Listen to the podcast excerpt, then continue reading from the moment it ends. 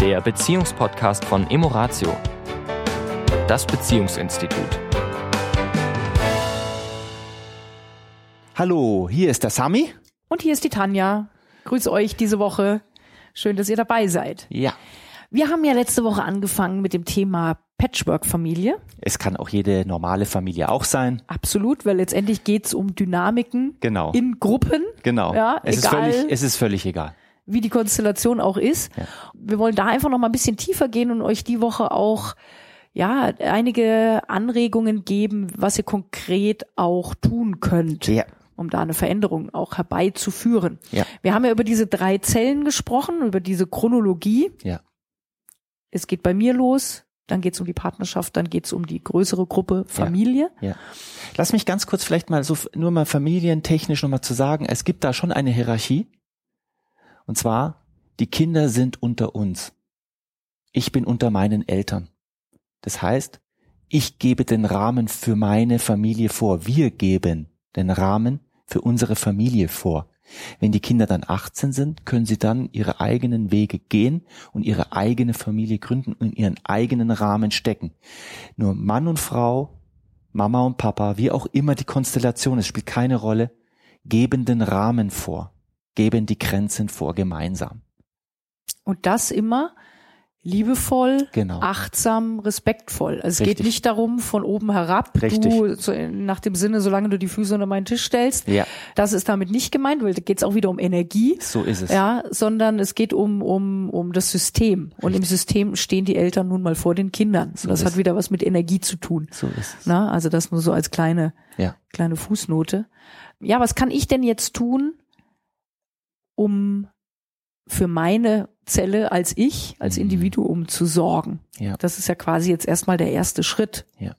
Wie sorge ich denn dafür, Ja. dass ich in einem guten Zustand bin? Ja, also hier find, glaube ich, fängt es schon mal ganz entscheidend bei den Gedanken an. Also was ich beobachte in den Seminaren und in den Coachings, dass es da Menschen gibt, die, wenn man von draußen guckt, eigentlich alles haben, was so ein Mensch braucht. Denen geht's wunderbar.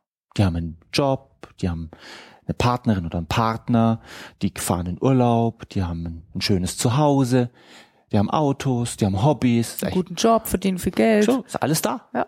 Und doch sind sie so negativ.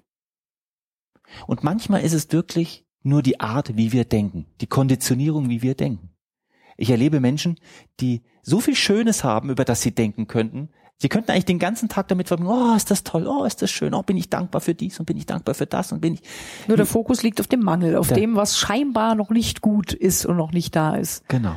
Ja. Also um deine Frage zu beantworten. Für mich fängt es mit den Gedanken an über das, wo ich gerade lebe. Bin ich dankbar für diese wundervollen, für diese wundervolle Partnerin an meiner Seite?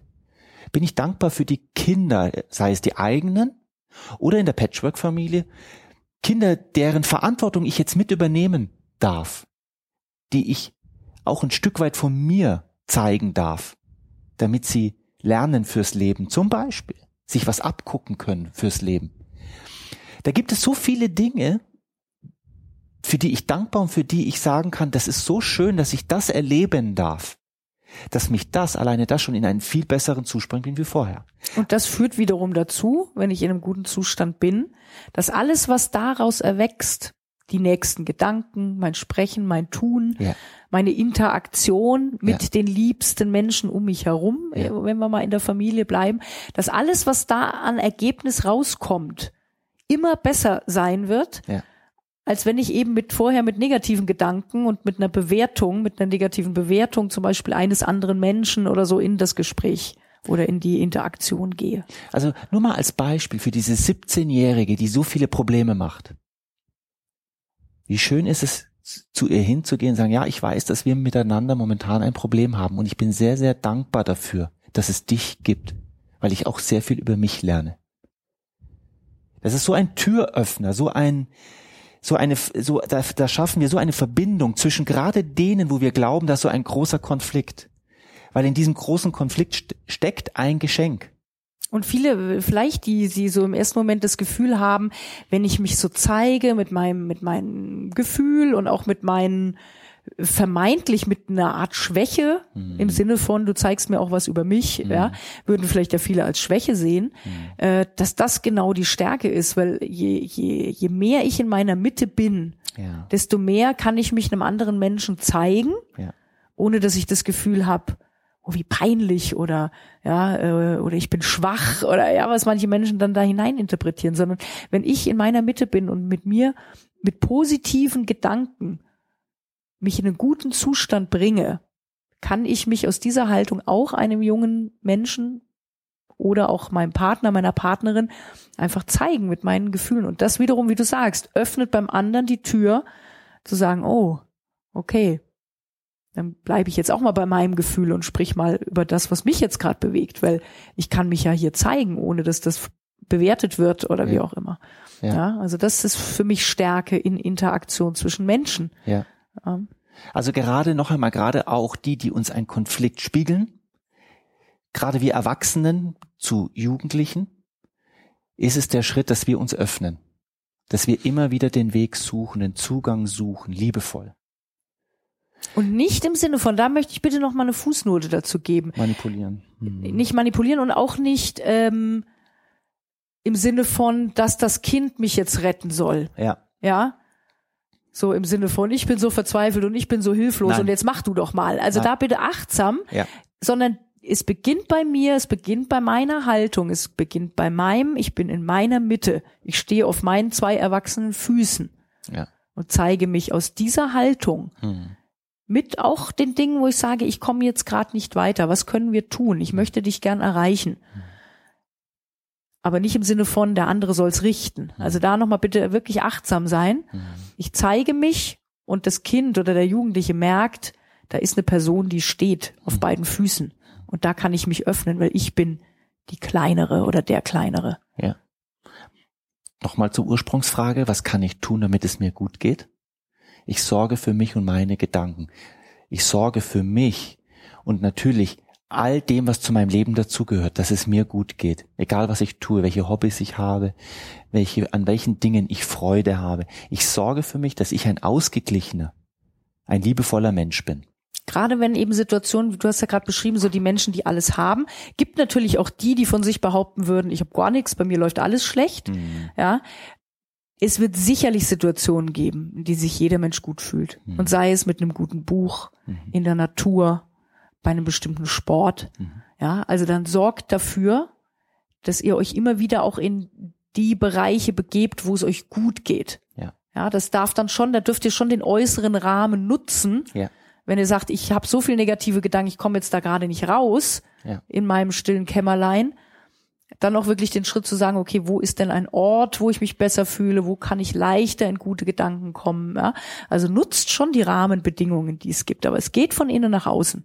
Es geht von, von den Gedanken, die ich über die Dinge habe. Aber macht's euch auch leichter Genau.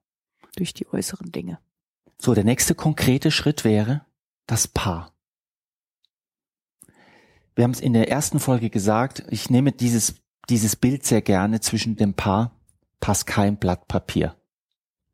Damit meine ich, je höher die, die Verbindung, je höher die, die, ich suche nach Wörtern, die, die das noch besser beschreiben. Ja, die Akzeptanz, die gegenseitige auch, den anderen so zu lassen, wie er ist, mit all seinen Themen auch. Ja. Wir haben alle Themen. Das ist ja, ja. es geht ja nicht darum, ob wir welche haben, sondern wie wir damit umgehen. Genau. Ja. je höher die Annahme zwischeneinander ist, je schöner die Sprache zwischeneinander ist. Je mehr Eigenverantwortung im Sinne von, ich bin verantwortlich für meine Gefühle, Ja, auch wenn der andere sie mir spiegelt oder Ja. den Finger in meine Wunden legt. genau. Ja, und das ist ein Es ist Entwicklungsprozess. ein Weg. Das Ja. ist ein Weg. Nur je höher das ist, je mehr wir den Fokus darauf haben, wie können wir es noch stärker zwischen und noch harmonischer, noch liebevoller, noch wertschätzender, noch annehmender, was du alles gesagt hast, desto klarer ist unsere Sprache gegenüber den Außenstehenden, gegenüber unseren Eltern, gegenüber unseren Kindern, gegenüber unseren Nachbarn, gegenüber unseren Geschwistern, wie auch immer.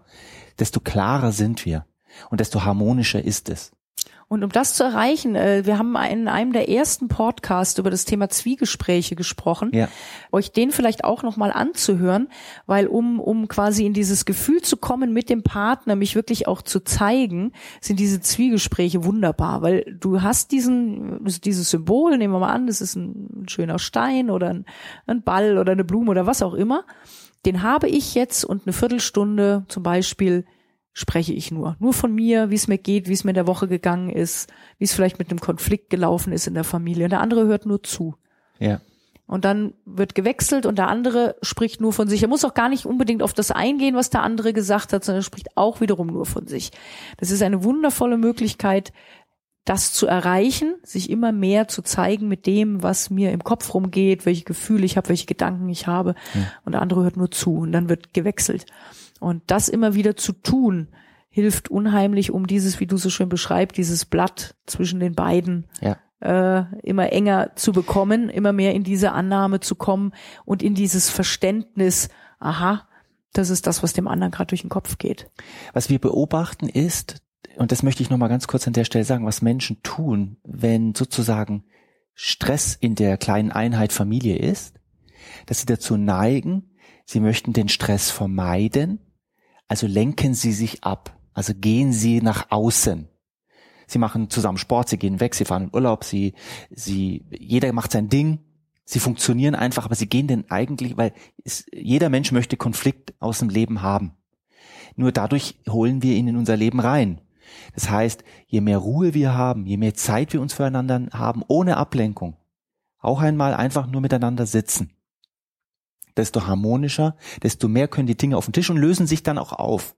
Also wir brauchen vor diesen Themen keine Angst haben, sondern lasst uns miteinander darüber reden, lasst uns sprechen, wie es uns geht. Und dafür den Raum zu schaffen. Genau. Ja, wie du sagst, eben, ne, Ablenkung, dies und das ist wichtiger und das ist noch wichtiger und das muss noch getan werden. Und ach, das ist ja auch so anstrengend und äh, ja, da ist doch das andere viel bequemer, äh, das zu verdrängen und sich abzulenken, anstatt zu sagen, wirklich, wir nehmen uns den Raum, einmal in der Woche von mir aus, alle 14 Tage, keine Ahnung, wie es in euren Rhythmus passt und nehmen uns mal nur Zeit für uns Ja. und für miteinander sein. Nicht so viel tun, sondern mehr sein. Und dann lösen sich viel mehr die Schwierigkeiten im Außen, teilweise von alleine, Mhm, Das ist so spannend. weil wenn ich mich verändere, verändert sich auch mein Umfeld, löst sich so viel, so dass wieder viel mehr Kraft ist füreinander. Das ist ja das, das ist ja dieser Ja, Kreislauf. weil der Ja. äußere Konflikt entsteht aus dem inneren Konflikt. Ja. Und deswegen dürfen wir innen anfangen.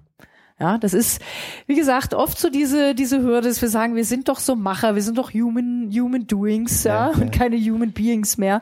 Ja, das heißt, tun, tun, tun, ich will draußen was tun, Werkzeugkasten und, ja, Handwerkermütze. Ja, und ich muss doch das Problem im Draußen lösen. Und es beginnt von innen nach außen. Das können wir immer nur wiederholen. Ja, Ja. in diesem Sinne, Eine schöne Woche eine euch. wunderschöne Woche. Bis bald. Bis dann. Tschüss. Bis nächste Woche. Das war der Beziehungspodcast von Emoratio, das Beziehungsinstitut. Weitere Informationen zu unseren Seminaren und Paarberatungen finden Sie im Internet unter www.emoratio.de.